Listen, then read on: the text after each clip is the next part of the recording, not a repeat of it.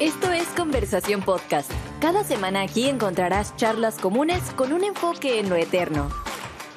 Hola, yo soy Manuel Cañedo y en el programa de hoy tendremos un especial sobre la Ciudad de México y vamos a hablar de los boletos para Bad Bunny en el Azteca. Vamos a hablar también de los hermanos Wright. Vamos a hablar también del oxígeno en las alturas y vamos a descubrir la canción cada mañana del pastor Fermín Cuarto. Así que no te vayas porque comenzamos.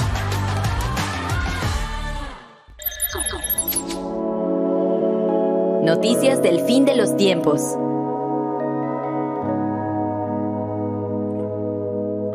Bien, la semana pasada tuve la oportunidad de hacer un viaje, pues no express, pero corto a la Ciudad de México.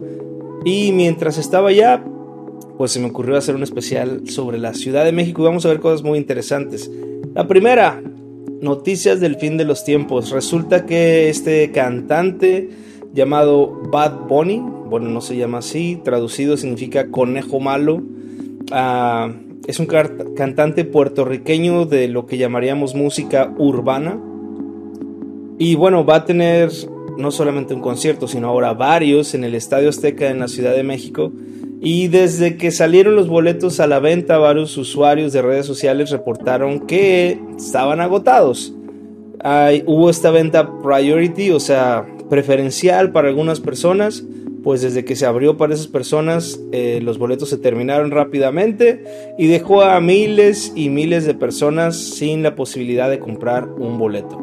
Y ahora existe esto que llaman una fila virtual, donde pues haces fila, como una fila o una lista de espera en la que puedes comprar tus boletos y se abre otra fecha o si algo sucede, ¿no?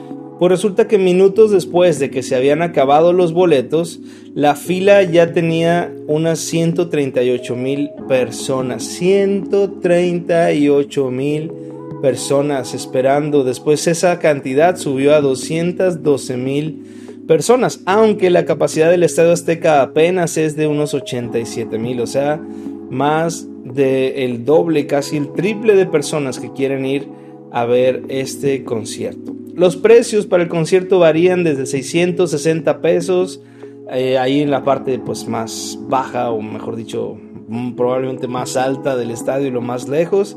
Si tú quieres estar un poco más cerca, quieres estar en la cancha, los boletos empiezan en 3.600 pesos. Pero si tú quieres estar ahí enfrente, que te caiga el sudor y todo, 8.500 pesos cuesta el boleto. Pero bueno, se agotaron rápidamente. ¿Y qué tiene que ver esto con el fin de los tiempos? Híjole, pues es innegable que el contenido de las canciones de este jovencito pues deja mucho que desear, no solo para un estándar cristiano, sino para gente común y corriente del mundo que dicen que sus letras, y lo son, pues degradan a las mujeres, tienen un alto contenido, este, pues no quiero hacer este programa clasificación C o B, pero son malas canciones, es la verdad. Y a pesar de lo malas que son el contenido de sus canciones, tiene casi siempre el número uno en las listas de popularidad de música en Spotify y ahora podemos ver que los boletos para su concierto pues se han agotado. Y esto me recordó Isaías 5:20 que te voy a leer, dice, qué aflicción para los que dicen que lo malo es bueno y lo bueno es malo, que la oscuridad es luz y la luz es oscuridad, que lo amargo es dulce y lo dulce es amargo.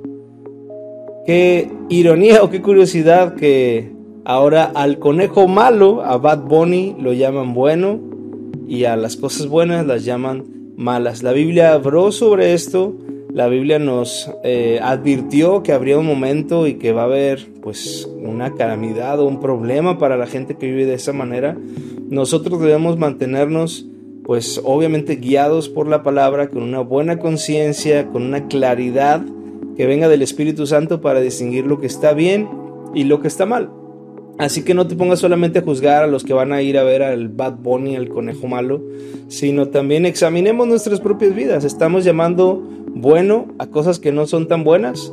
¿O estamos llamando malas a cosas que son buenas? Pues la Biblia dice que una calamidad nos espera. Así que más vale que reflexionemos en eso. Continuamos. Personas comunes, historias extraordinarias.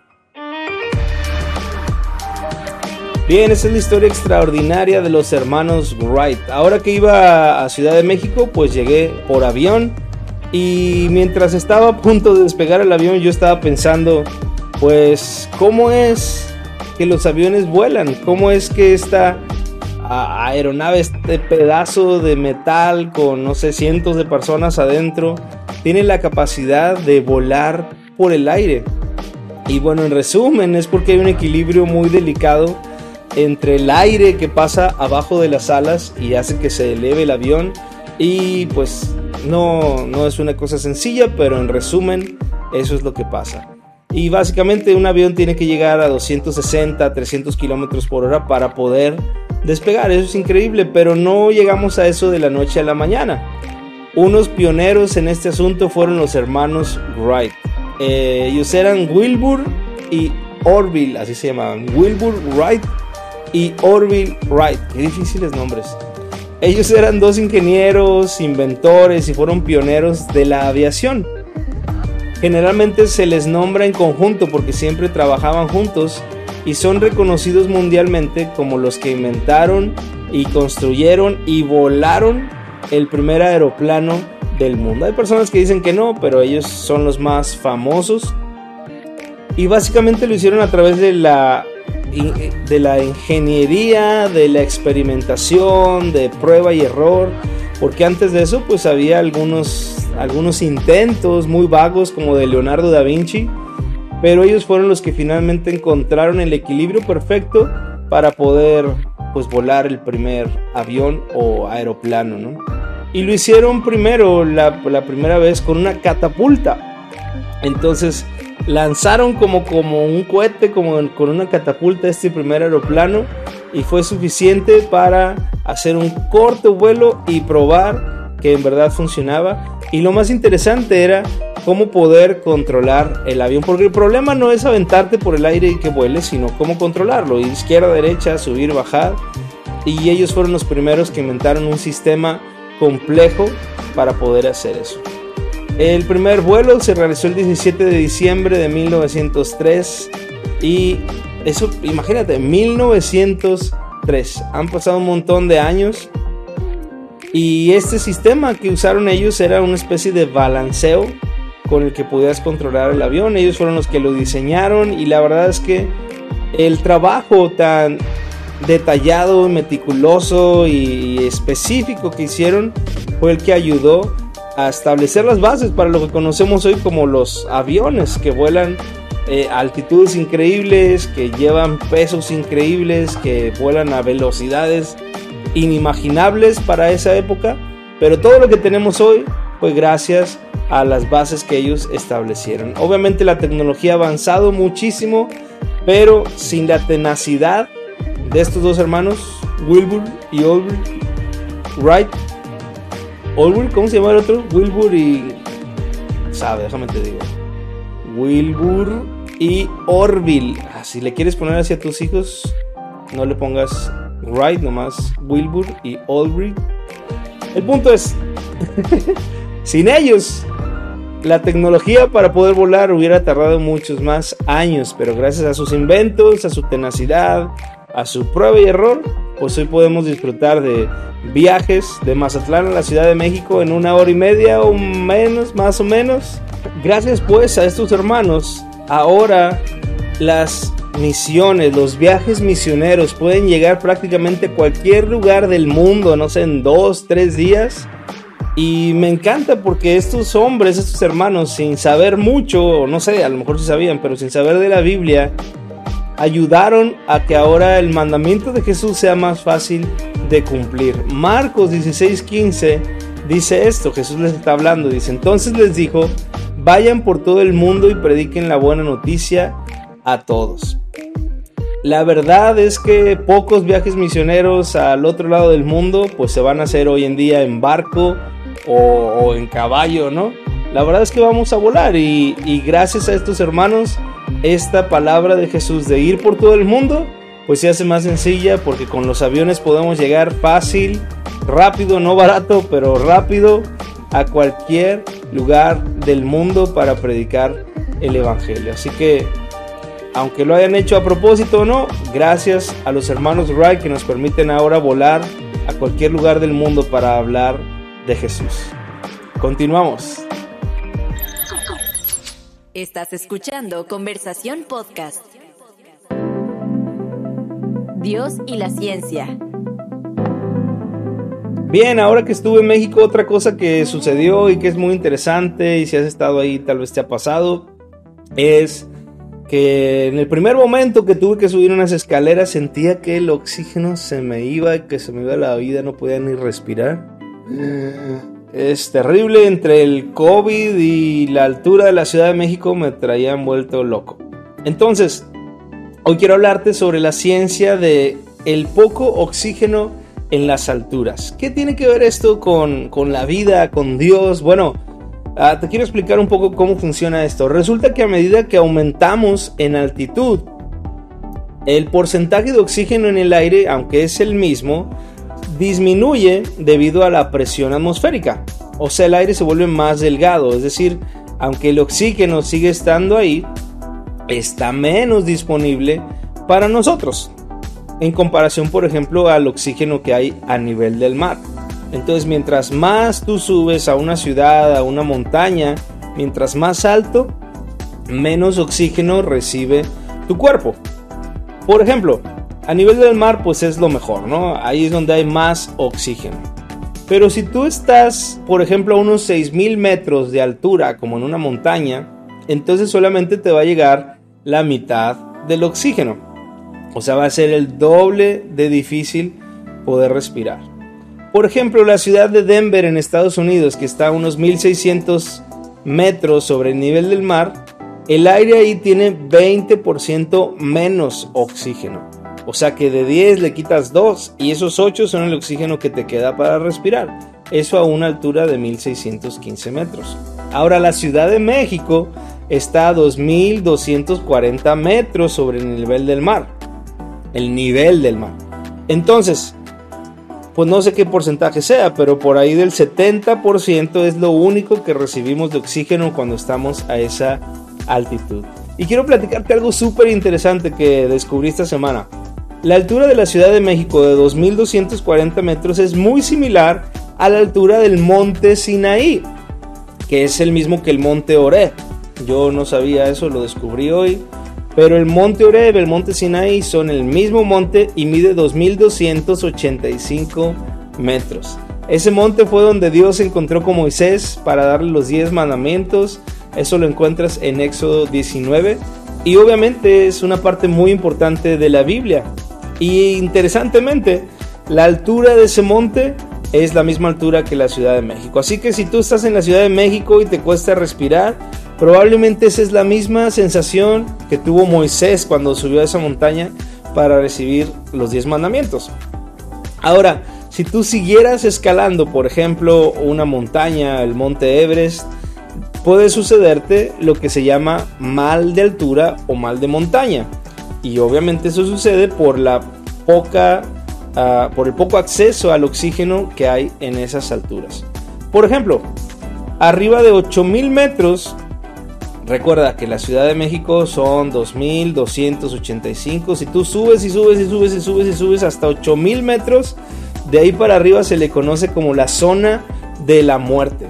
O sea, hay tan poco oxígeno que tú ya literalmente estás muriendo lenta y dolorosamente, como decía alguna canción. Entonces, la altura del monte Everest, la cima más alta del planeta, son 8800 50 metros. Y es muy interesante que la Biblia siempre nos lleva a... O nos pone el ejemplo, o la, nos da a entender que subiendo una montaña es la forma en la que nos encontramos con Dios. Es un simbolismo que se repite en todas partes en la Biblia.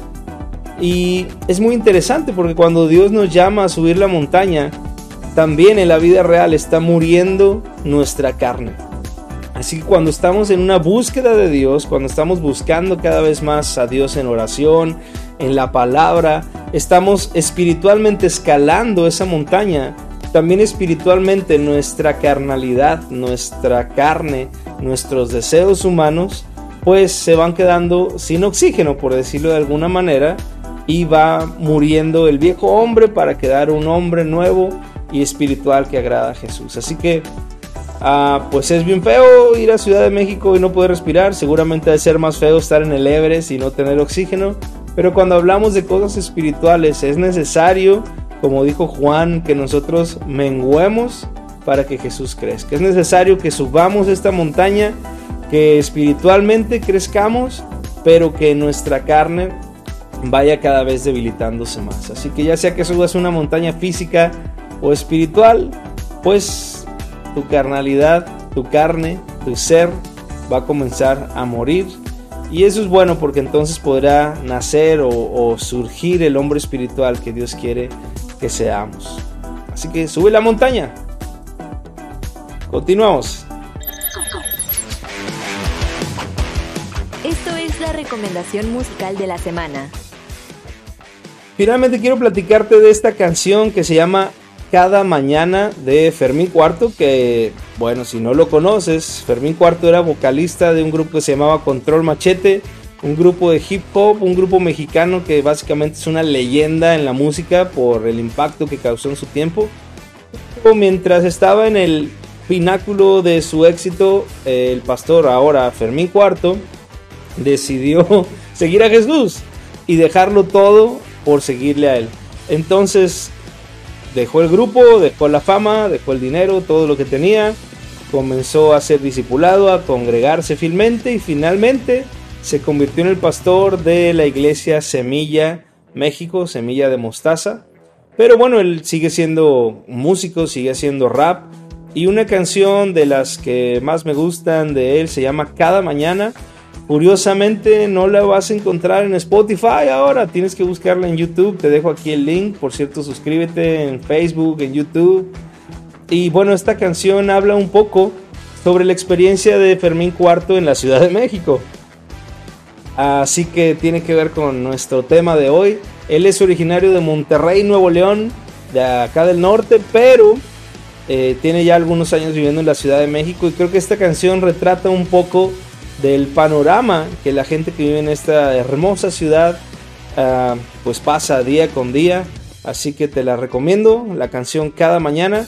Es de un disco que se llama Hip Hop por la Vida, que no está muy disponible. Lo que hay en internet es porque alguien más lo ha subido. Así que te dejo el link para que puedas encontrarlo más fácil. Gracias por escucharnos y nos vemos a la próxima. Que Dios te bendiga. Nos vemos. Gracias por escucharnos. Recuerda suscribirte para recibir episodios nuevos automáticamente. Búscanos en Spotify, en YouTube y en Facebook. Hasta la próxima.